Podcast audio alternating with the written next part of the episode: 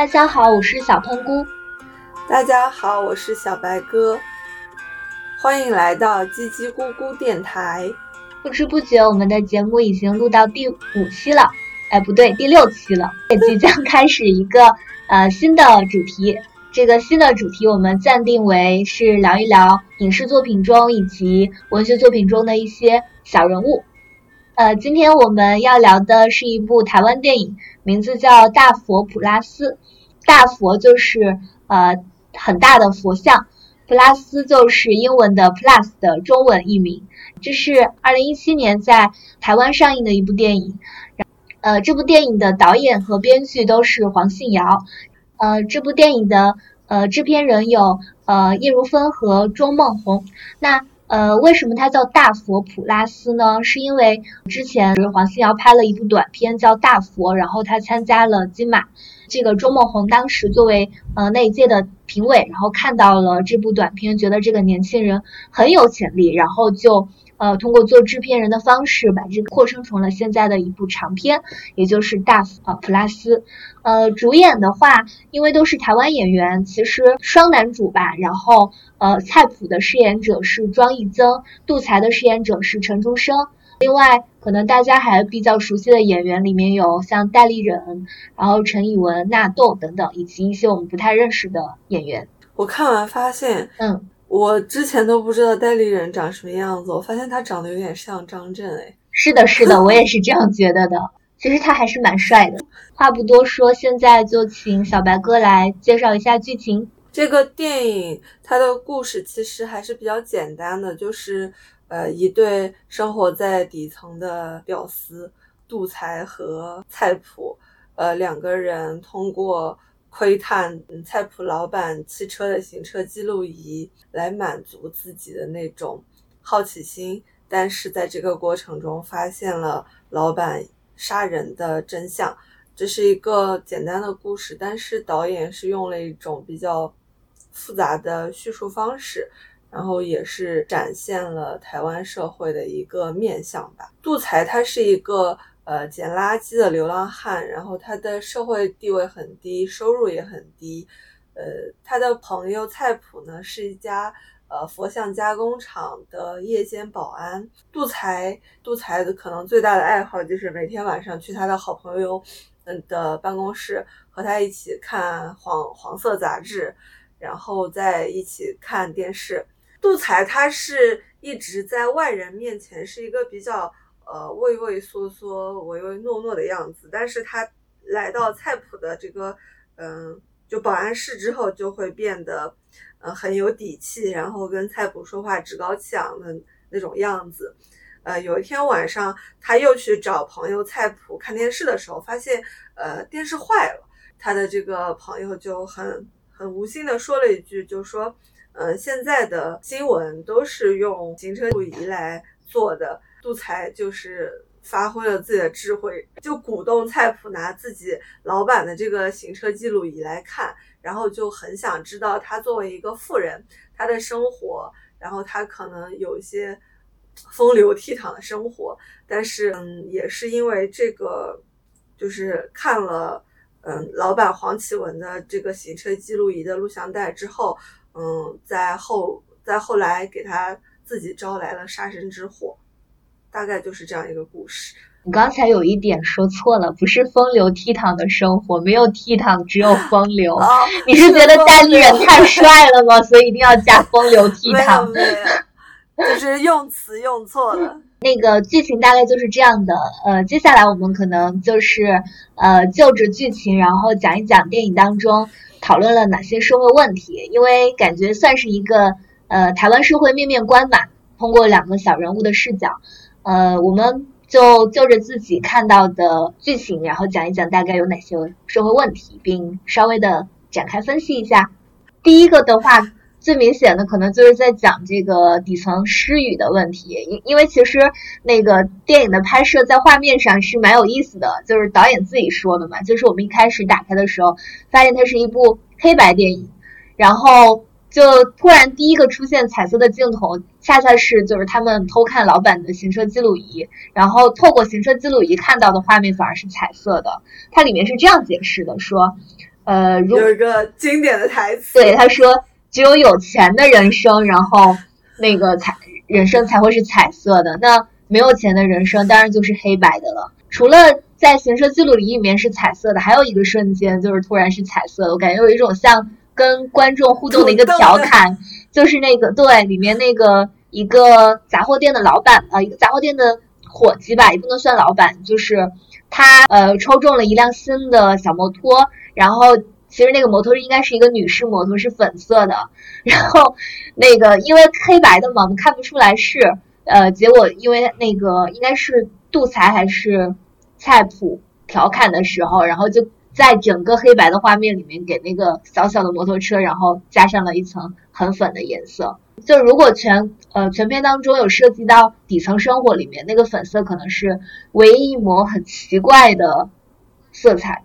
你要讲一讲这个底层失语的东西吗？我能看到的就是就是讲他们的底层生活，嗯，就是两个人过得非常的卑微，嗯，就是因为我后来我对这个剧情其实呃有点前后我不知道它是什么意思，因为他之前不是就说关于他们吃饭嘛，因为是晚上他们两个人会呃就是给自己加个餐，但是是就是杜才出去不知道他从哪里。搞回来一些食物，然后菜谱每次吃的时候就说你这个东西，呃，永远都是冷冷的，就是为什么总是这个咖喱饭如何如何？然后后来到呃影片快结束的时候，就是说杜才每天只吃一顿饭，然后那个老板娘给他准备的那一餐非常的丰盛，所以说呃他每天只有晚上吃的那一顿饭嘛。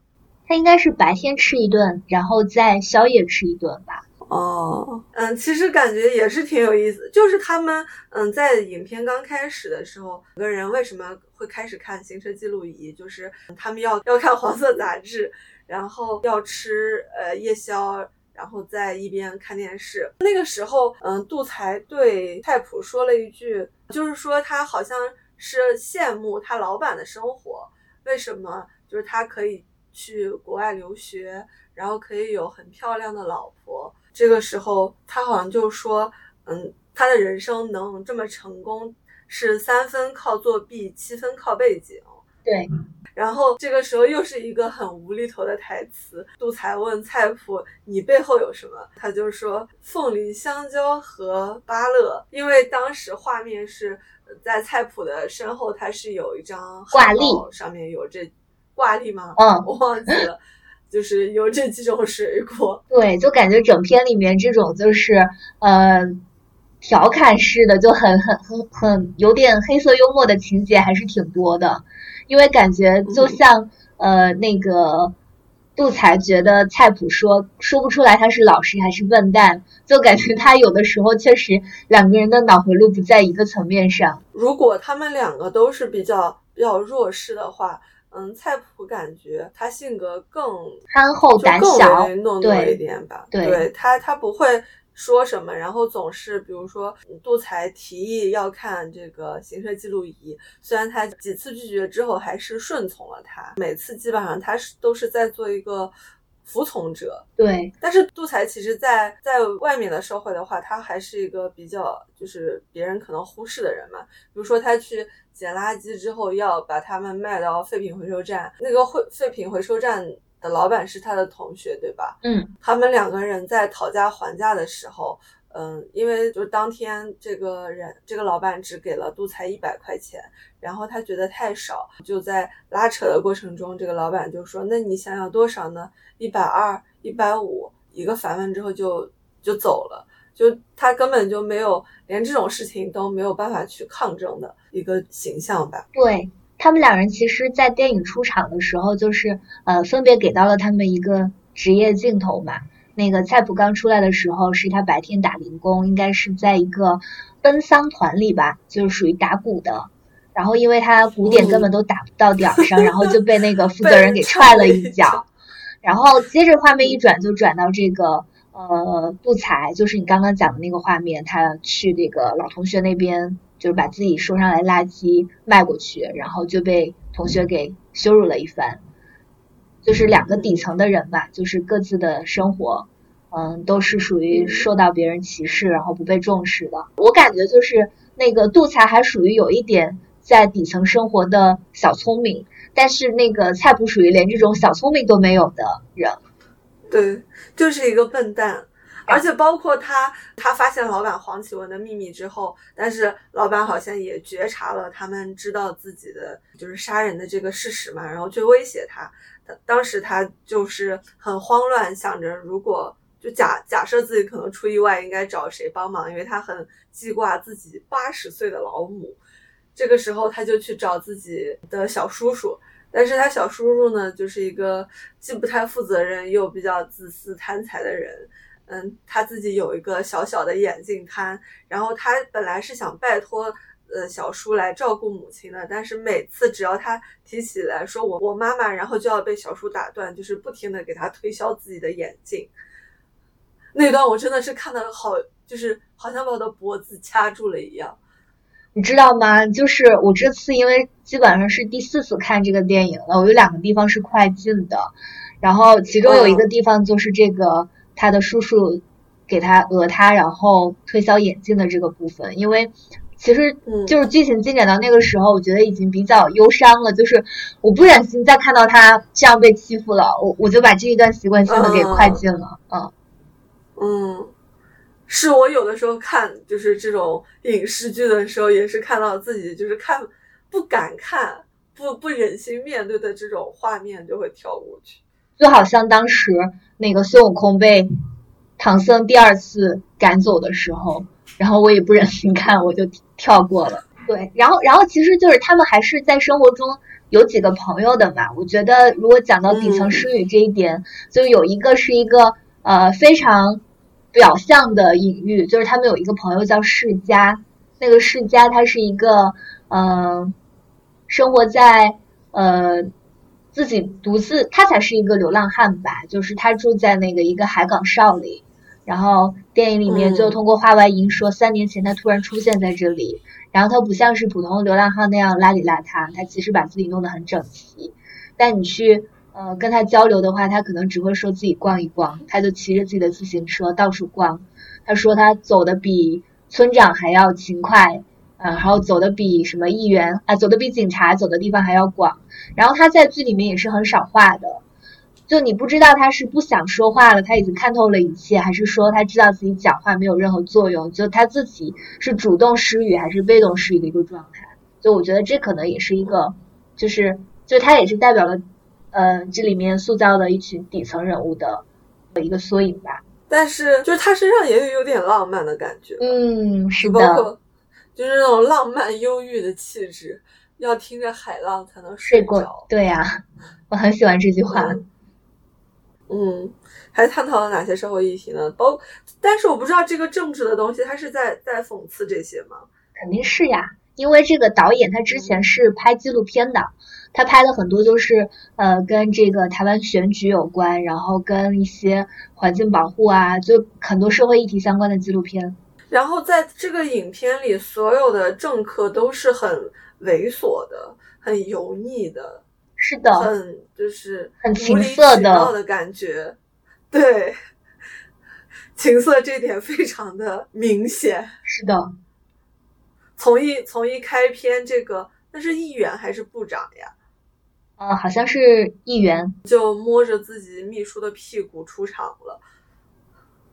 然后里面还有一段是，呃，通过一个没有挡板的办公桌，然后到变成一个有挡板的办公桌，然后再暗示，也是暗示，也是明示，在讲他跟他的秘书有一腿，而且是在办公时间。就是他把那些情色的部分感觉讲的很搞笑，对，就是用他旁白的方式，而且里面有一段还特别尴尬，就是他，嗯，讲类似于这种。政商勾结，就他们在一个那种澡澡堂子还是澡池子里面，就高级洗浴中心吧，就是又唱，然后又摸，然后又又什么的，又亲又亲，而且就是他包括比如说，嗯，他们在就是嗯，因为黄启文做的这个雕像是给这个护国法会是吧？嗯，然后就是这个师大师和他的。信信众信徒来到这个工厂之后，有一个人就在发表这个雕这尊佛像可能就在雕刻的塑造的过程中哪哪里是有问题的，但是这个议员就非常不留情面。我觉得那段绝了，就是那个师姐跟这个议员之间，就是大家互相 diss，互相讽刺，每说完一句还要说一句阿弥陀佛。阿弥陀佛，阿弥陀佛。哎，其实你，你你是怎么理解那个师姐要要挑这些刺儿的？我觉得她可能就是信徒的感觉吧，还是要树立自己的权威呢？我觉得不是。台湾的话，就感觉他们那边信众还是蛮多的，就是佛教这边，嗯，感觉宗教应该也是蛮大的一个势力吧。就尤其是我看他这边写的是在台南嘛。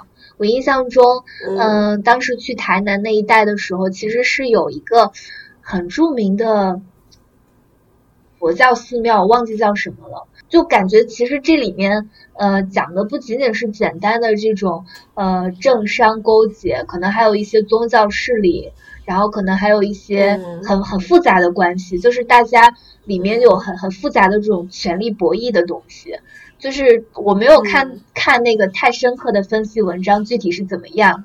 然后，但是我看到一个很有趣的说法，他说：“你不要想那么复杂，你就想想，你把那个师姐想成是甲方，一个乙方做出来的方案，甲方怎么可能先不挑一挑问题呢？”有道理。然后感觉这样就非常的理解了。嗯哦，你会不会觉得他的这个脸有点歪？他的眼睛朝下，不精神。他的下巴没有抬起来，然后就是有种垂头丧气的感觉。这个时候，议员就说：“师姐，有没有人说过你胖呢？”阿弥陀佛，阿弥陀佛。几番博弈之后，就是议员给出的杀手锏，就是如果要调整的话，法会举行的时间就在议嘛。对，这这就是扼住了他们的喉咙。是的，就好像说没有办法改到最后，甲方也会说。那就改到 deadline 不能再改了，明天就要用了，那就这样吧。嗯，就里面还还有还有呢，就是其实里面就是如果代表公检法呃的人里面，感觉有一个是相对有有有正义感的，但他又是特别无力的，就是那个对，就是当发生了这个凶杀案之后，就是感觉他已经是很低声下气。好声好气的把他请到了一个大会客厅里面，然后去跟这个老板聊，就是去其实是查案嘛。然后结果，嗯，问着问着就突然就闯进来一个，那算是一个那个人是什么人？我感觉他有点像一个掮客一样，就是这种政商掮客的角色，是一个什么？好像什么副部长啥的，我没记住。嗯。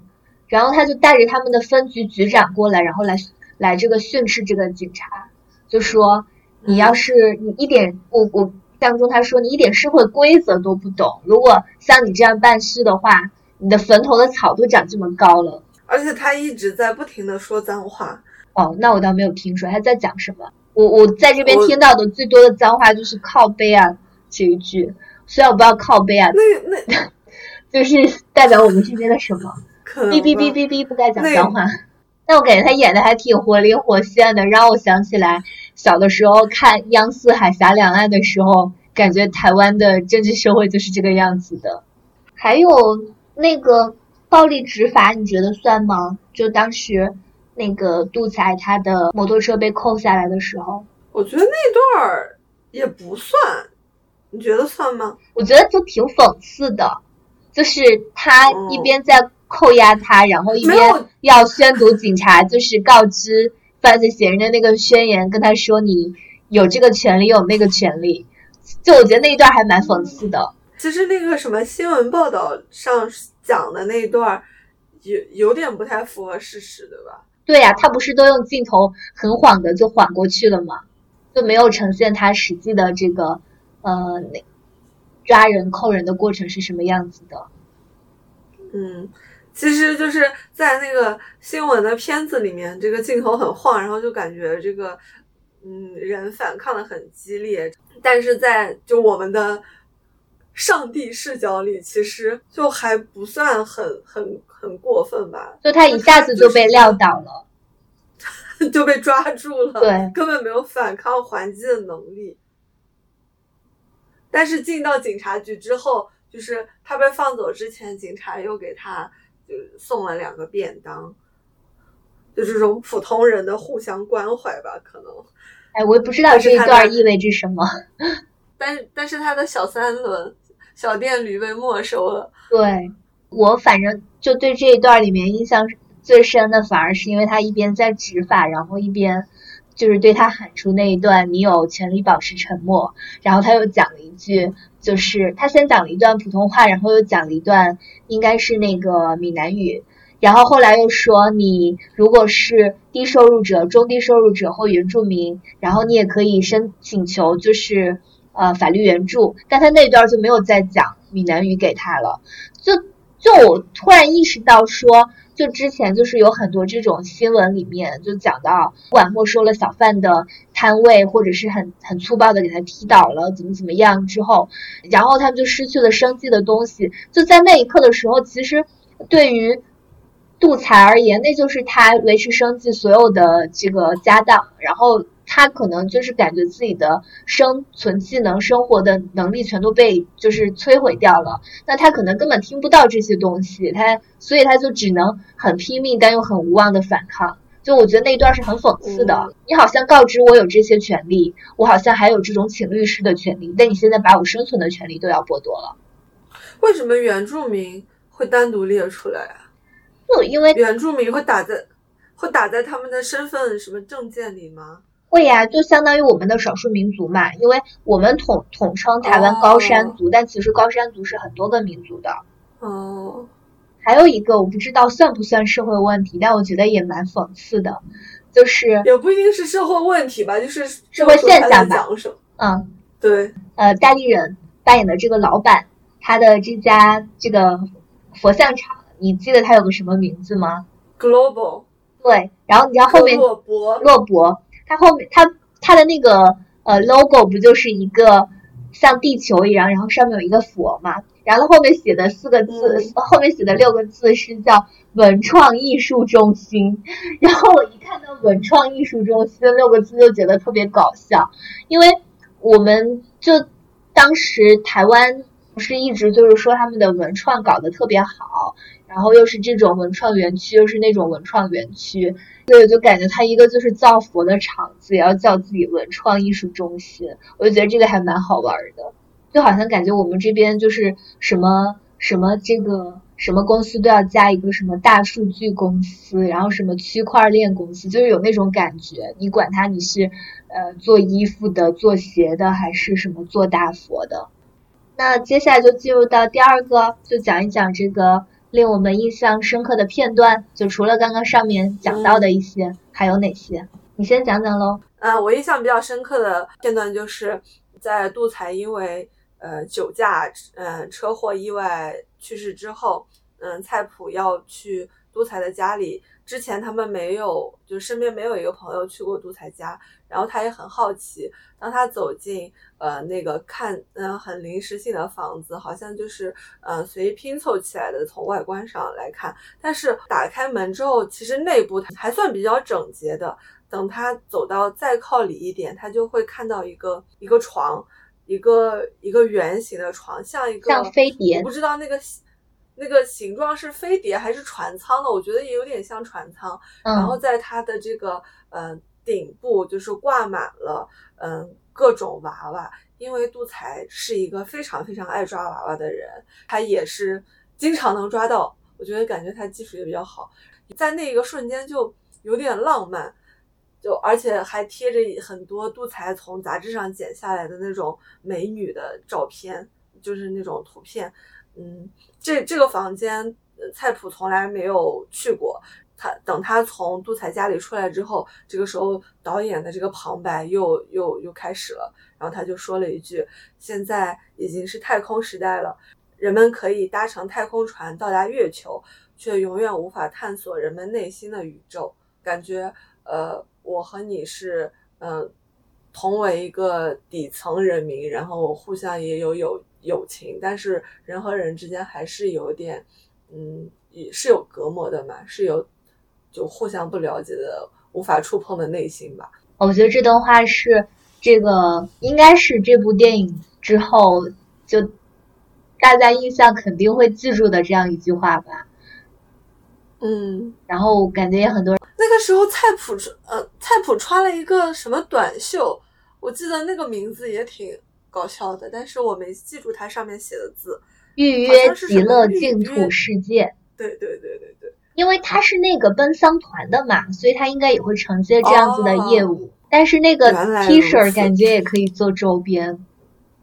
嗯，应该已经是周边了。应该是的。我也特别喜欢你说的这段。这段。嗯。然后另外还有一段我特别喜欢，就是呃发生在呃杜才去世之前，然后他不是呃去了一家面会菜馆。然后吃了他人生他当天最后一顿饭，也是他人生中的最后一顿饭。就那顿饭很特别的，他多吃了一个鸡腿儿。在这里面就是稍稍的交代了一下杜才的，算是他的这个人物一些背景吧。因为在这之前，我们就感觉他是独来独往的一个人，没有家人。就讲到说他其实之前还有一个爷爷还是奶奶，我忘记了。然后他曾经就是因为犯过事儿住过监狱，然后他的这个爷爷还是奶奶，然后看过他，但后来去世了。去世之后，无父无母的他就没有人再去往监狱里送菜了。就面会菜就是呃一些住在监狱里的人，然后可能因为自己的家人离得比较远或各种原因没有办法帮他送一些东西进去，然后这个面会菜的就是老板就会做一些东西，然后就是帮忙去送。然后在这个。杜才的爷爷去世之后，没有家人之后，然后这个老板娘还是会时不时的继续给他隔三差五的送一些东西。他从监狱里出来之后，然后也会时不时的过来帮忙。然后就那一天的话，就他过来，然后这个老板娘特意给他的饭多加了一个鸡腿儿，就他吃了一顿难得丰盛的餐，但也是他人生中的最后一顿餐。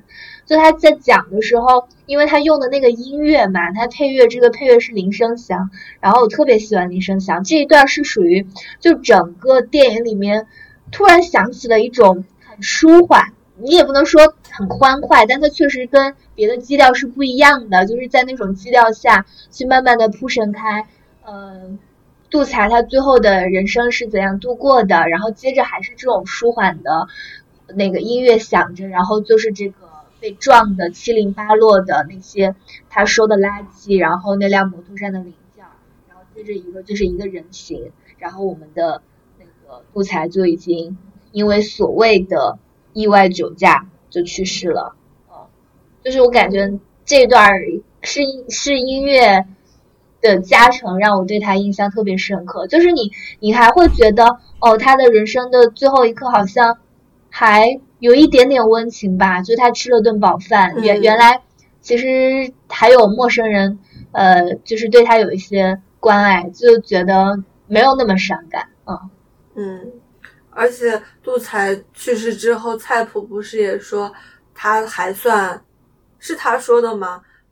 还是旁白？好像世家说的，是不是世家说的？嗯，世家好像是一直没有讲话吧。他没有说，就是旁白讲世家觉得，呃，就是怎么说的，我忘记。他说他还算幸运，像他这样的流浪汉，可能是呃死了很久之后才会被发现，已经化成了一滩尸水，就是只能画出一个圈。他现在嗯被人发现之后，起码还可以画出一个人形。嗯，就感觉好悲伤哦。是呀。但是这个导演他就是一直在不停的在悲伤和搞笑之间横跳吧，对，他就不时的出来，然后去打破观众想要那个投入其中的东西，他就要再跳出来。对这段那段其实我印象也挺深刻，就是嗯，杜才他去世之后，他的遗像照片就是他当时被警察逮捕，被他被抓捕很惊恐的一张从新闻上的截图。是的。就这个在前面就是感觉做了一个小的呼应，然后后面嗯那个土豆就纳豆扮演的那个角色就说他的意思就是好歹他还有张图片，怎么怎么样，然后这个作为朋友的菜谱，就那一下可能突然就被激怒了吧？就他可能其实也不是激怒，我觉得他可能是真的很伤心，就所以他可能就借着这个由头就去表达他的伤心。就是有两，我觉得这边是一个表达他伤心的地方，还有一个地方就是，嗯，他妈妈住进医院之后，应该是一家不错的医院，因为我感觉那个楼楼应该很嗯，因为他应该觉得胸中闷了一口气，他因为他妈妈能住进这个医院是他。呃，就老板给安排的，然后他老板又讲了一段半是安慰、半是威胁的话，然后又做了这些事情，他内心其实很惶恐的，就他想给朋友讨个说法吧，其实可能，但是又不知道该怎么，就是底层的人要怎么去帮助这个底层，就他觉得很有气，他就打开了那那扇窗户，然后外面就真的呼啸的风吹着他，然后他的一个侧脸在那里，就这边也还蛮印象挺深的。那接下来我们要不就谈谈，我们就谈谈那个情色镜头吗？你说他为什么会有这么长的情色镜头呢？我当时看的时候，我就能体会到你和你家人一起看的那种尴尬。是的，我刚刚不是讲了两个快跳的地方吗？就是一个是 就是刚才讲的，另外一个就是哪个情色镜头啊？我忘记了，太久了，我就直接给跳过去了。哦，对，就是就是他们在隧道里的那一段吗？对，在在隧道里面就是有画面的那一段，最后前面有画面，然后后面就是呃菜谱和杜才在那个行车记录仪里只听到声音的那一段。你跳过去了，跳过去了。你和你爸妈一起看吗？对，当时跟我爸妈一起看，然后又是呃投屏到电视上看，我又没有办法手动拖动，特别尴尬，我就只能看看手机。顾左右而言他，借口上个厕所，因为它很长，我感觉上完厕所它还没有结束，可能有两三分钟估计。对，所以他这段为什么会这么长呢？哦，这段其实有一段，就他们两个在嗯菜谱的老板黄启文在和他的众多情人中的一个在做爱的时候，嗯，怎么说呢？就是这个这个这个这个女性，就是说让黄启文喊他。扑他扑他扑达，这这个台词也是跟这个主题呼应吧？嗯，因为后来后来那个旁白又解释了，他说这个 Buddha 在这个英文里面是大佛的意思，然后 Puta 在西班牙文里面又是荡妇的意思，就那究竟是 Buddha 还是 Puta？就好像这个大佛它究竟代表的是一种。佛法尊严，还是它其实里面就好像它里面装着一个尸体，代表的是一种被权力、被什么呃什么欲望啊，然后什么之类的这这些东西。我觉得可能呃之之所以有这么多所谓的情色镜头，也也也是不是一种这种讽喻的感觉？就是作为底层，他们只能去在行车记录记录仪里面去听、去想象。然后就是通过通过去听呃别人的这种去满足自己根本没有办法实现的这种也是正常的需求嘛。然后而另一方面，这个呃这个这个谁戴立忍扮演的这个老板呢，就是你看真的是每每每每天每夜每晚都有惊喜。用用这个自己的员工菜谱说的话，就是从从从早干到晚，就是多。还有说他什么身体很好，有有在锻炼之类的这种，大家不仅是在这个金钱上，呃呃，就是有巨大的贫富差距，你包括在正常的生理需求上也是有巨大的差异，真的是旱的旱死，涝的涝死的那种感觉，就大家的这种不平等是方方面面都体现出来的。因为你看，是的，我就感觉这个菜谱感觉就是从来没有过情感经历的样子。这个，呃，杜才好像是有的，因为他跟土豆的交流里面好像说他女朋友跟跟别人跑了嘛。不是土豆的女朋友跟别人跑了吗？哦，这样子啊，哦，好，就是说那个人有车，对吧？哦哦，对对对，嗯，就是他们生活中很辛苦，就更不要奢求有什么爱情、情感、性之类的东西了。就是通过这种，所以他们就是看黄色杂志啊，看这个老板的行车记录仪来满足自己的这种性幻想吧。嗯，包括嗯，那个菜谱只看过一遍的行车记录仪，他都记住了那个 Cindy。就当天当天晚上这个女主人公的名字。还有啥印象深刻的镜头没有？我还有一段就是之前说的那个被小叔推销眼镜的那一段。哦，就是菜谱他妈妈出现的镜头也很多，相就是相比较来说，就是从一开始他做完奔奔丧队的这个鼓手之后，去医院里找母亲，嗯，因为身体不舒服嘛，到卫生所之类的地方，然后他就祈求这个医生给他的母亲就打一点点滴，但是人家嗯就说自己要下班了，因为已经五点钟了，他没有办法，就是嗯挂好点滴之后就载着母亲回家嘛，就是有那个镜头，就是他们骑着小电驴，但是那个吊瓶还这样挂着的。后来就是又是他家里漏水，嗯，然后他妈妈坐在屋子里。对，再到后，再到后面，他他妈妈又住院，嗯，他是在表现，他虽然是一个小人物，但是他还是就是怎么说呢，有孝心吗？一方面是这样吧，因为他确实对他妈感觉还挺好的，嗯，然后另一方面，我觉得也是，呃，因为你看他还有亲人、有家人、有社会羁绊，所以他不能死，他要顾虑更多。嗯，那你看对比杜才，他就真的是没有家人。没有亲人，所以就可以让他不明不白的死。所以很明显，那个所谓的对呀，很明显那个什么所谓的酒驾，就是一场谋杀吗，阴谋。因为杜才根本不喝酒，他也没有钱去喝酒。对，他说也没有钱喝到酩酊大醉。还有一个镜头，感觉忽然想起来，觉得也挺搞笑的，就是当那个菜谱和。杜才那个目睹到了自己的老板，呃，在行车记录仪里杀了人之后，就非常的惶恐嘛。他们就先去呃这个类似有点跳大神的地方，就是有点像这个有点像什么呀？就是神，就是什么什么写鸾文，就是那种神仙附体，然后告诉他们要怎么怎么样，然后就写了一段让他们孝敬家人。什么做一个好人，报效祖国，然后他们不是就感觉没有求到，就是他们想求到的东西吧。接下来他们那个土豆就说他有一个呃大伯在那里供供着那个蒋公，对，供着蒋公，然后就让他们去问问蒋公。然后我觉得这段也挺讽刺的，因因为我不知道在二零一七年的时候，应该是民进党嗯对执政的时候，就是。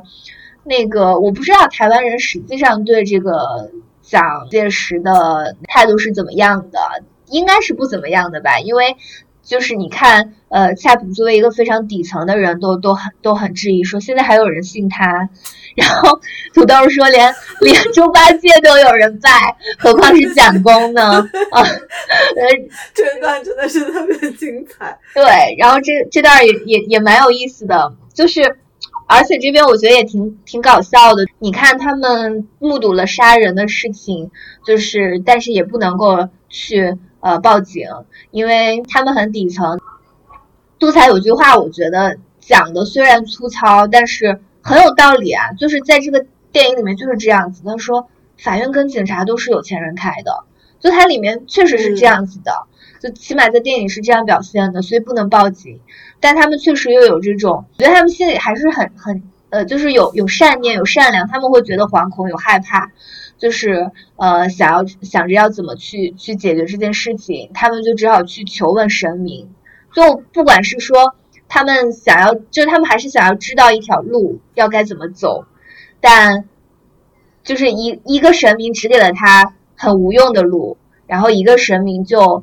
就他们其实没有给他看嘛，不能给他解，不能给他解答，对，就好像意意味着神仙也是挑人的，对，神仙也是挑人的，他们在这个就是无解，就是他们很不幸，因为目睹了别人的坏事，走他自己就要遭到厄运了。猪八戒都有人性啊！我觉得这个编词的台词写的可真好，真真的很很很太黑色幽默了。编剧是他自己对吧？对，嗯。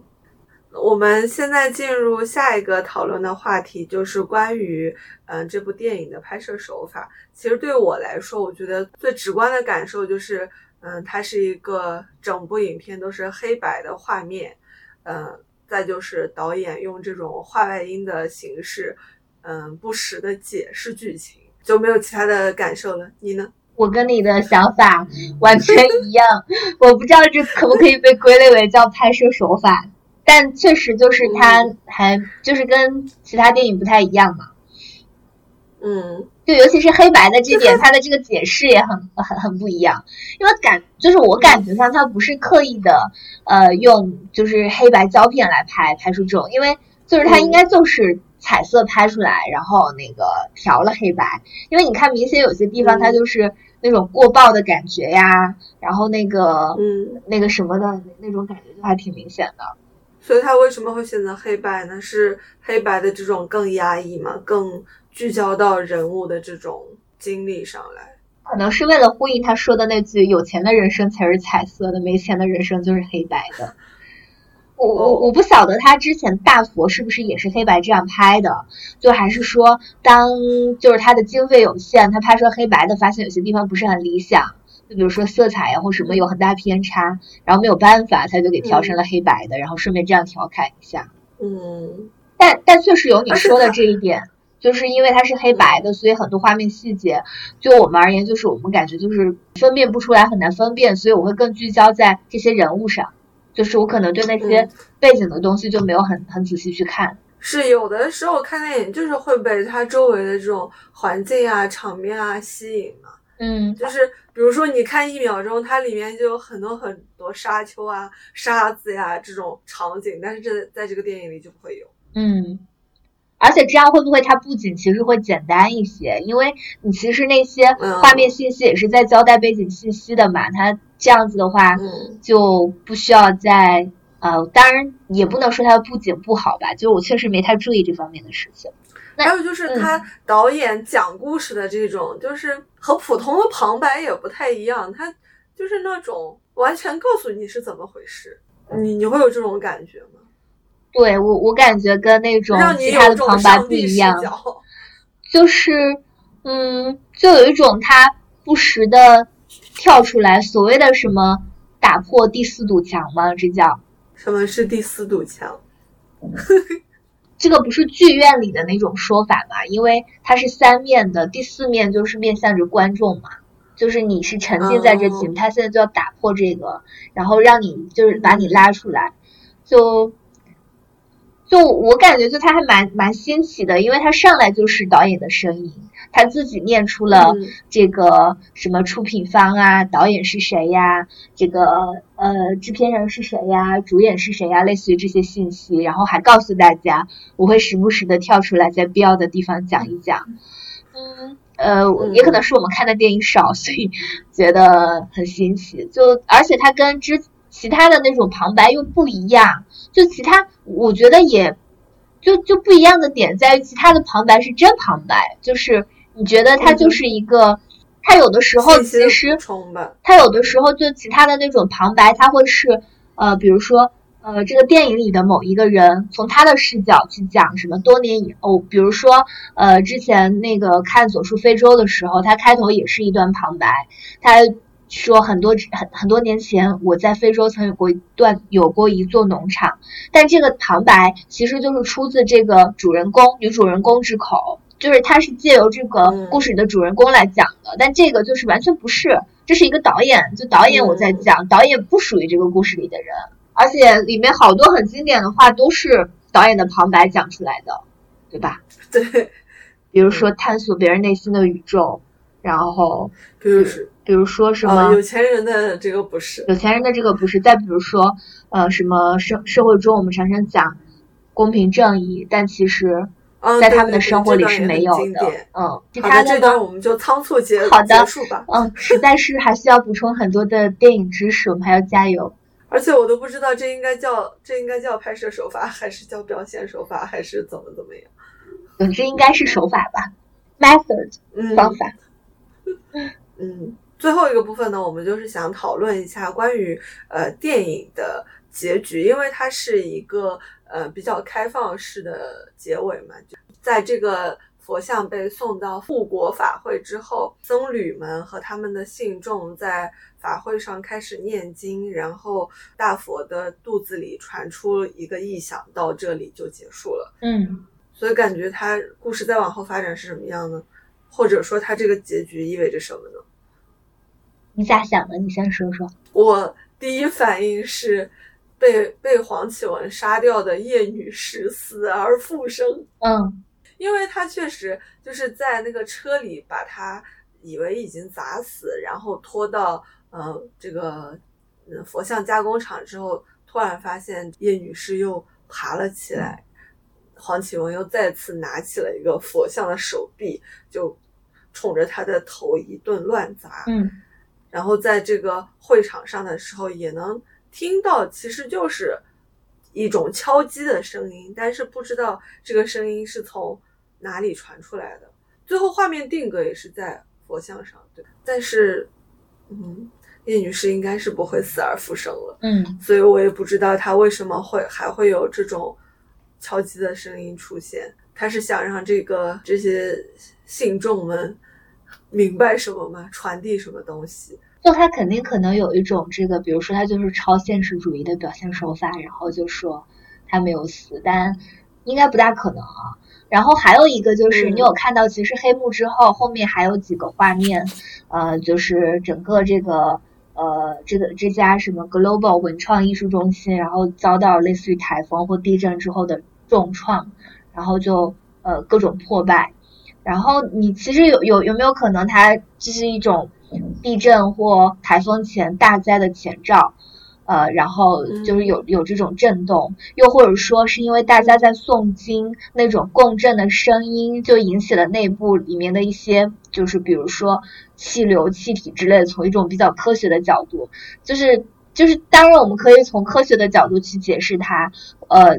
但也可以就是引申为就是那个人没有死，然后或者说通过某种方式去警示这些信众，这里面这个看起来充满了慈悲尊严的雕像里面，其实藏着一桩罪恶的案子。然后这个大佛并不纯洁，它还代表了钱、权、色等各种物欲横流的东西，就就也可以这样解释吧。然后。拔高到它的意义上，对，但其实我一直不是很能理解，就是你看像这个戴立忍这种大老板，感觉又有很多社会地位，又有很很厉害的社会背景，他何至于要情急之下把这个老相好给杀死，置他于死地呢？或者是在那个时候，老相好叶女士说出了让他很很气愤的话吧？因为他不是说，嗯。你和这个议员发生了同性性关系，对，但他给钱就好了，感觉他很有钱呀，他给钱封口就好了。或许他根本没有多少钱，他都有钱买奔驰，还是新奔驰。因为不是那个旁白里面说了一句，好像就比如说他现在的生活也是靠欺诈还是欺骗得来的。哦，你是说你是说那句就是他就是敢想常人所不敢想，敢赌常人所不敢赌，所以才有了今天的家业，是吗？嗯，是的。我是就是反正感觉就是他前面没有补充，就是没有体现出来，感觉他是一个很容易精神失控的人。就我感觉他明明可以用用其他的方式把这个让这个人闭嘴。就起码不是采用这种激情杀人的方式，你看他可以让这个杜才这样一个人就悄无声息的以意外的方式死在死死死死死掉，就感觉他应该可以用一些更高级的手段让这个叶女士也不再出声。就所以我这里不是很理解，就是剧情上为什么要这么这么编。我就是觉得可能是出于他对自己和议员这种关系的不认同和生理的排斥吧。嗯，因为你看，其实从嗯各种他和女性发生关系，然后他的这种声色犬马的生活吧，就是他应该是一个喜，就是比如说他的性取向，嗯，他的这种偏好肯定是女性的嘛。然后他。对，然后他在和这个情人之一出去开房的路上接到了议员的电话。他接起来电话之后，是一个非常龟儿子的对这种声音，然后挂了电话之后，他又开始骂他，然后等到叶女士提到他和这个议员还发生了就是男男关系之后，他可能是有那种恼羞成怒、耻辱的感觉。嗯，对，这可能也是一种交换吧，对他来说。嗯，也行吧，就理解为激情杀人喽。而且就是他不是后面有那个大佛，然后要运到护护国法寺的路上。一辆货车拖着他行走在这个那种应该是立交桥上还是什么那一段响起咚咚咚咚的音乐，就有点让我想起嘉年华里面，就后面你记没记得，就是那个梦露的那个雕像，然后也被就是拖着走在走在那个隧道里，就感觉那个音乐是相似的，嗯嗯，而且这段其实他和那个杜才送葬的路就是这个交叠交叠出现。就一边是大佛要运到法会上，一边是菜谱、土豆他们几个捧着这个嗯杜才的遗像，然后要去给他出殡吧。嗯，然后就是画面一直不停的交叠出现。嗯，然后而且很神奇的，突然他们走着走着，晴天突然出现了一条水路，然后说嗯，不知道是不是那个。杜才想说：“你们送我到这里就好了。”然后他们在水的一边，而杜才已经到了水的另一边。我我不太清楚，在佛教里面水有什么特殊的寓意？奈何吗？奈何是佛教里的呃意象吗？可能就是那种此岸彼岸的感觉。嗯，对对对对对，嗯，就是杜才已经到了彼岸。对，这样想一想，好像。就没有那么伤感了，就好像真的像世家这个名字那样，就他也可能带了一种佛性一样，就是他他这样说，觉得杜才还挺幸运的，好像是这种幸运吧，嗯，就他不用再承受尘世间的这些东西了，嗯，呃，那我们这一期的节目就录制到这里了，然后我们是讲了在台南的呃一个小人物的故事。然后，嗯，下一次的话，我们要讲一个华北平原上小人物的故事，呃，就是一部我们俩都非常喜欢的电影，叫《平原上的夏洛克》。嗯，那我们这期节目就录制到这里啦，拜拜，拜拜，拜拜。